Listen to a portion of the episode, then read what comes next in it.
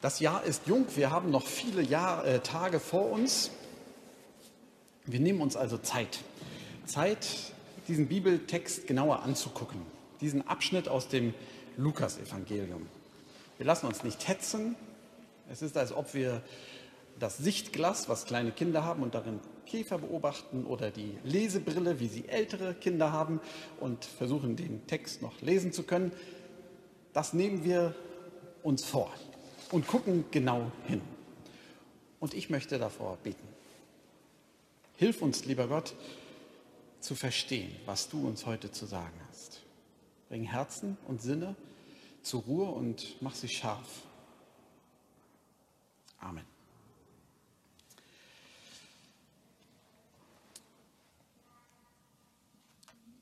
Meine erste Lupe ist ein Erlebnis, das nun zehn Jahre her ist. Ich glaube, ich kann es deshalb erzählen, auch wenn es mir manchmal einen kleinen Schreck zumindest noch in die Glieder fahren lässt. Äh, wir waren unterwegs in Jerusalem mit einer Gruppe, unter anderem Jugendlichen, und waren dort in der Altstadt. Wer die Jerusalemer Altstadt kennt, der weiß, das ist recht kompliziert. Es ist ein Wirrwarr aus Gassen. Und wer dort zum ersten Mal ist, hat keinerlei Überblick, wo er sich gerade befindet.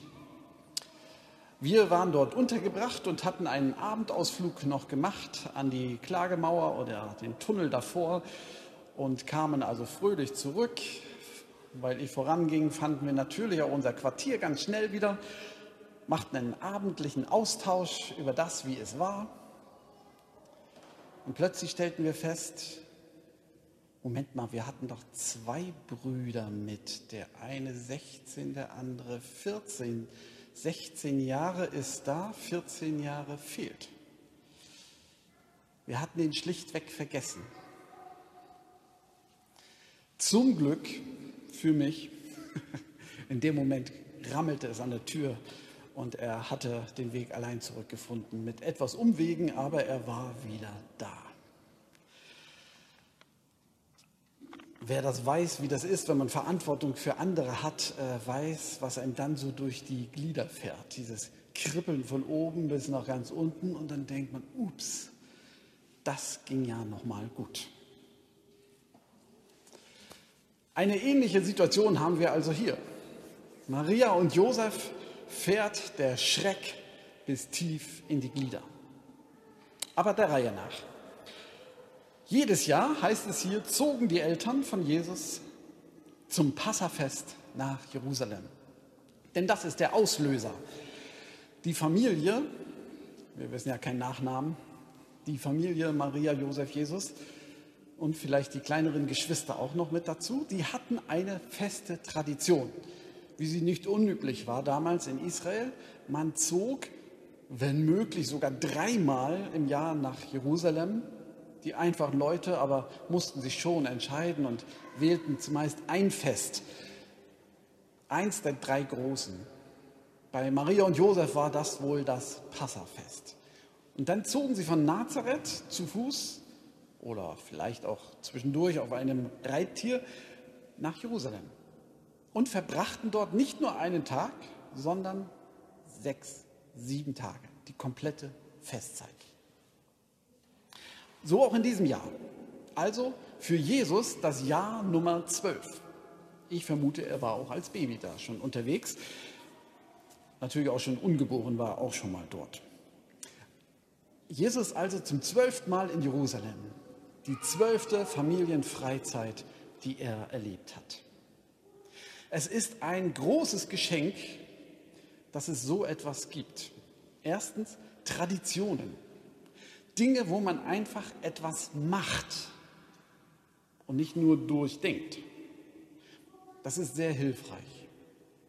Dadurch, dass ich etwas jedes Jahr wieder mache, zum Beispiel die vier Kerzen am Adventskranz anzünden, vermittel ich natürlich allen, die das machen und mir selbst immer wieder die Erinnerung daran, was dahinter steht.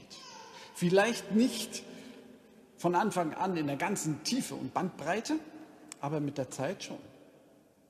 Manches am Adventskranz habe ich erst vor zehn Jahren verstanden.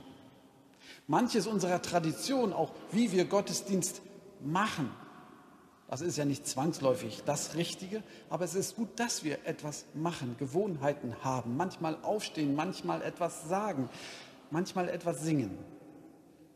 Das gibt mir die Chance, mit dem Mal, vielleicht erst beim zwölften Mal, zu verstehen, was ich dort eigentlich tue. Familien, die noch keine Familientradition im christlichen Sinne haben, sollten ruhig damit anfangen auch wenn wir es nicht ganz verstehen. Einfach etwas zu machen, gibt mir die Chance, langfristig zu lernen und vielleicht etwas zu tun, was mir erst in zehn oder eben zwölf Jahren wichtig wird. Die Familie Maria, Josef und Jesus und vielleicht die Geschwister war also beim Passafest. Eine ganze Woche lang. Leider sind im letzten Jahr fast alle Freizeiten ausgefallen.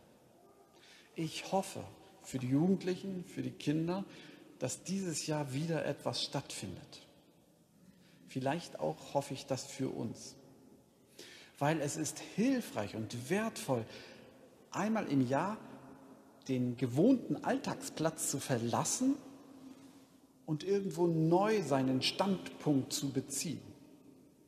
Mir als Jugendlicher hat das ungemein geholfen, meine Standpunkte zu überdenken und zu sagen, ja, so will ich leben. Jesus, mit dir will ich unterwegs sein.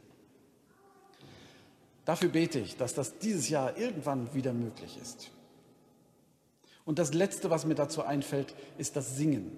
Das steht hier nicht so wirklich, aber das gehörte auch dazu. Es gibt in den Psalmen ganze Wallfahrtspsalmen. Also, meine, also wenn man hinaufgeht, steht dann davor. Also Lieder, die dazugehören, wenn man nach Jerusalem ging. Auch das wünsche ich uns, dass das dieses Jahr wieder sein wird, dass wir kräftig singen.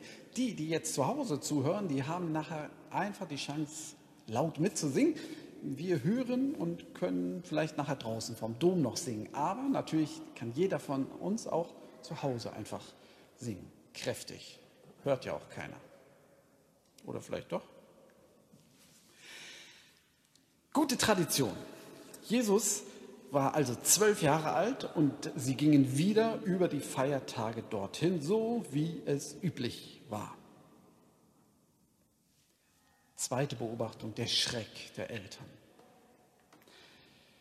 Als das Fest vorüber war, machten sie sich also wieder auf den Weg, den Heimweg, wieder zu Fuß. Sie gingen eine Tagesreise weit, habe überlegt, wie weit das wohl war, je nach Kondition, aber je größer der Pulk ist, desto langsamer das Tempo.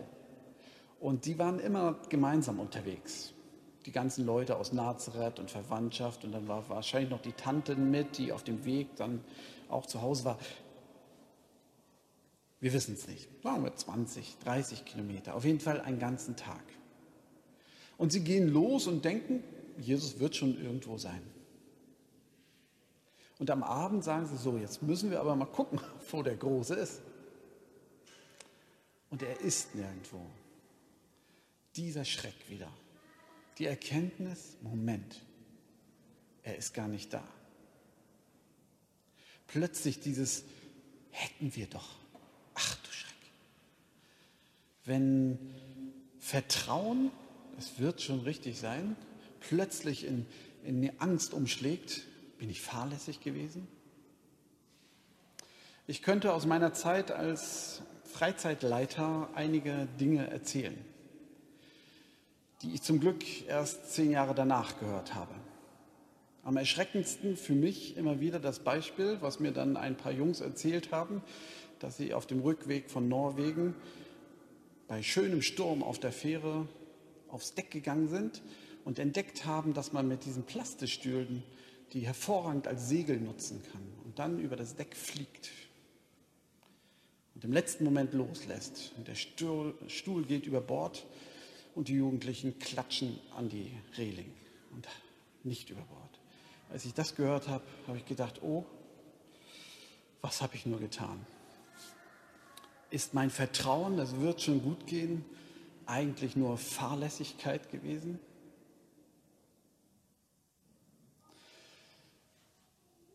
Vorgestern bin ich morgens aufgewacht nicht mit Albträumen, aber mir ging der Schreck durch Mark und Bein, weil ich dachte, was machst du eigentlich? Bist du wie Maria und Josef, den der Schreck durch die Glieder fährt? Sind meine Begabungen, also zum Beispiel, dass ich anderen wirklich vertrauen kann, dass sie das schon machen, werden die mir zu Fallstricken? Manchmal habe ich mich schon ganz auf andere verlassen oder auch eingelassen. Das gehört zu meinen Begabungen. Die haben sich was gewünscht, was ich komisch fand, aber ich habe gesagt, ja gut, das machen wir so. Sie wollten das ganz, ganz klein, auf kleiner Flamme kochen. Dann habe ich gesagt, gut, machen wir das auf ganz, ganz kleiner Flamme, obwohl ich es größer gemacht hätte. Eine schönere Festlichkeit. Und es hatte zur Folge, dass ich das Ganze ganz vergessen habe peinlich. Es sitzt mir bis heute noch in den Gliedern.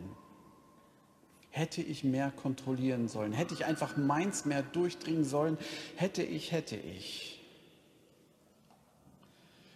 Aber auch umgedreht. Wie viele von uns haben die Begabung, wirklich penibel und korrekt zu sein? Und wie schnell kann das zum Fallstrick werden? Wie viele Leiter in christlichen Gemeinden sind zu Kontrollmenschen geworden, die anderen keine Luft mehr zum Atmen lassen?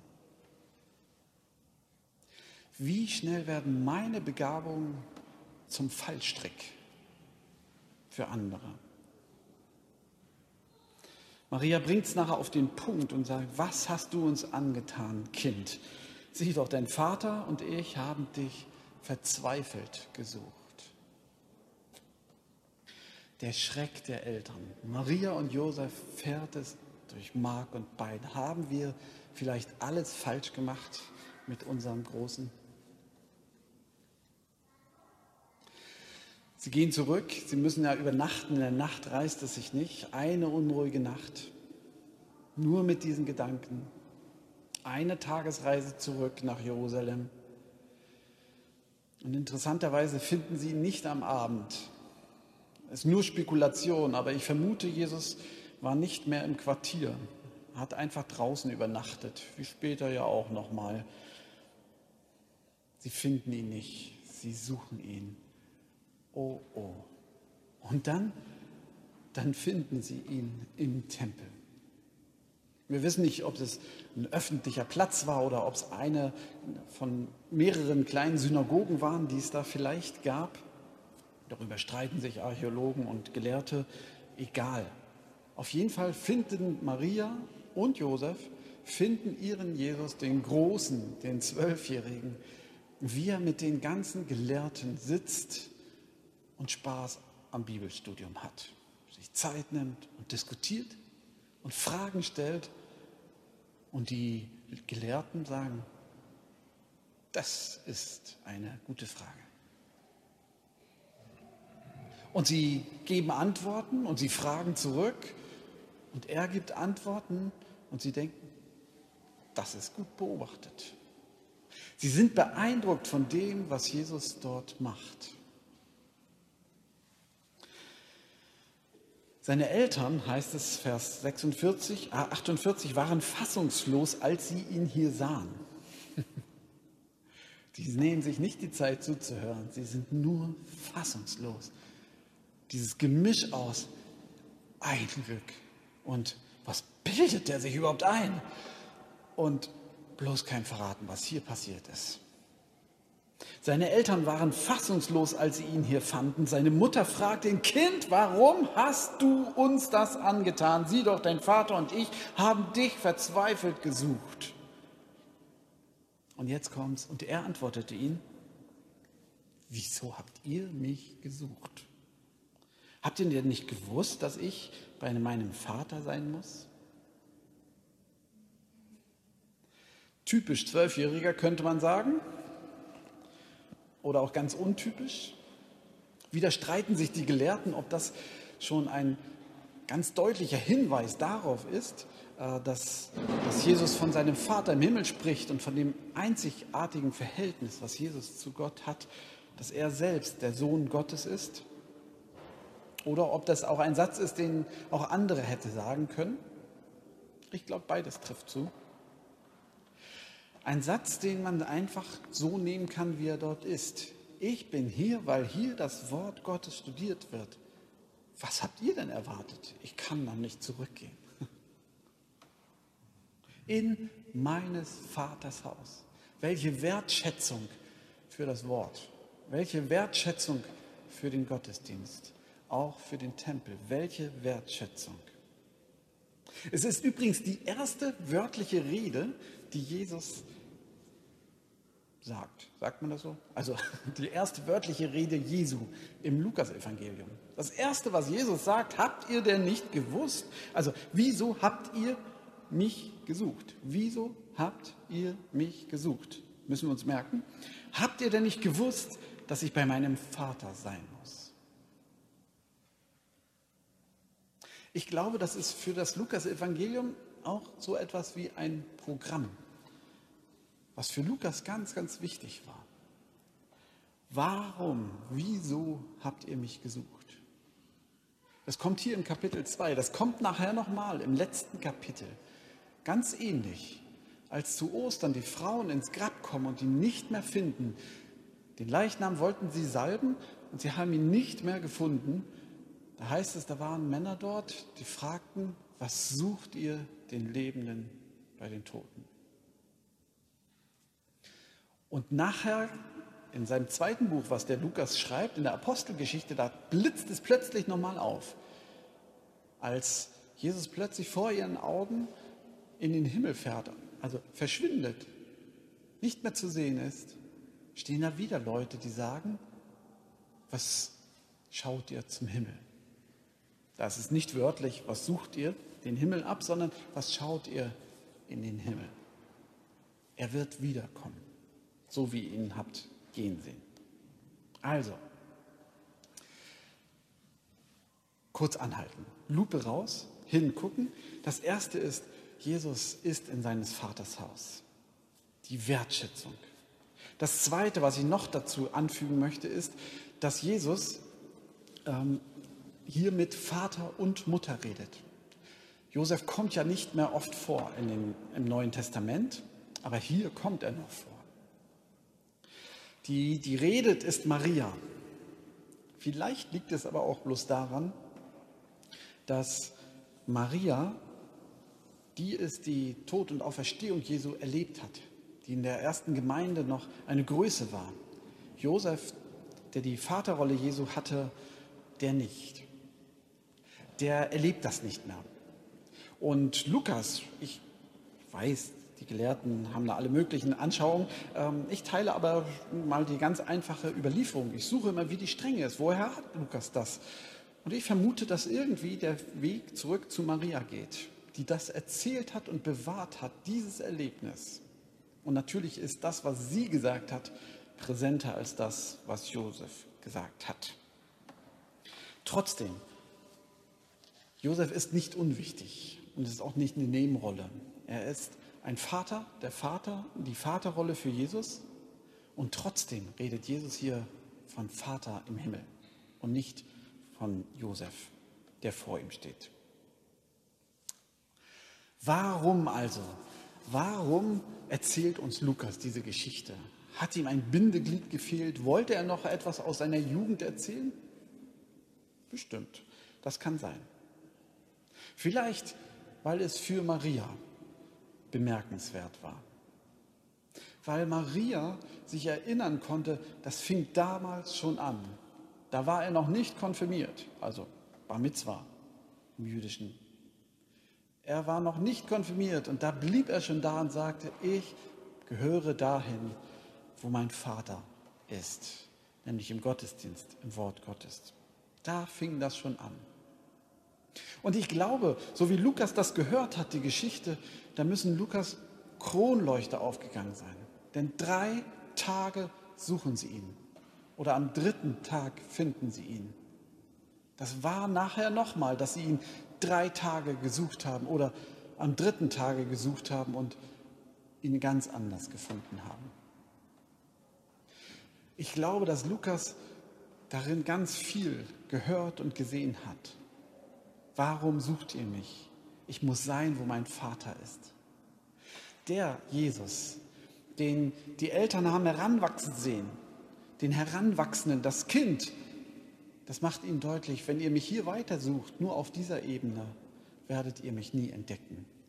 Ihr werdet mich entdecken, wenn ihr auf das hört, wie ich das Wort Gottes weitersage. Da werdet ihr Jesus entdecken. Sucht nicht nach dem nur historischen Jesus, sucht nach dem Wort, das er gesagt hat. So wie er nachher nochmal von ihm gesagt sein wird, was sucht ihr den, Toten, äh, den Lebendigen bei den Toten? Sucht den Auferstandenen, er ist hier. Wenn ihr nur zurückguckt in die Geschichte, nur versucht seine Worte zu studieren, ihr werdet ihn nicht entdecken. Erwartet den Auferstandenen. Übrigens auch hier, 2021, 3. Januar, Dom von Greifswald, auch hier der Auferstandene selbst. Hier in seinem Wort, um uns im Abendmahl, das wir nachher feiern. Er hat gesagt, er ist hier, sucht mich nicht bei den Toten, den Lebendigen.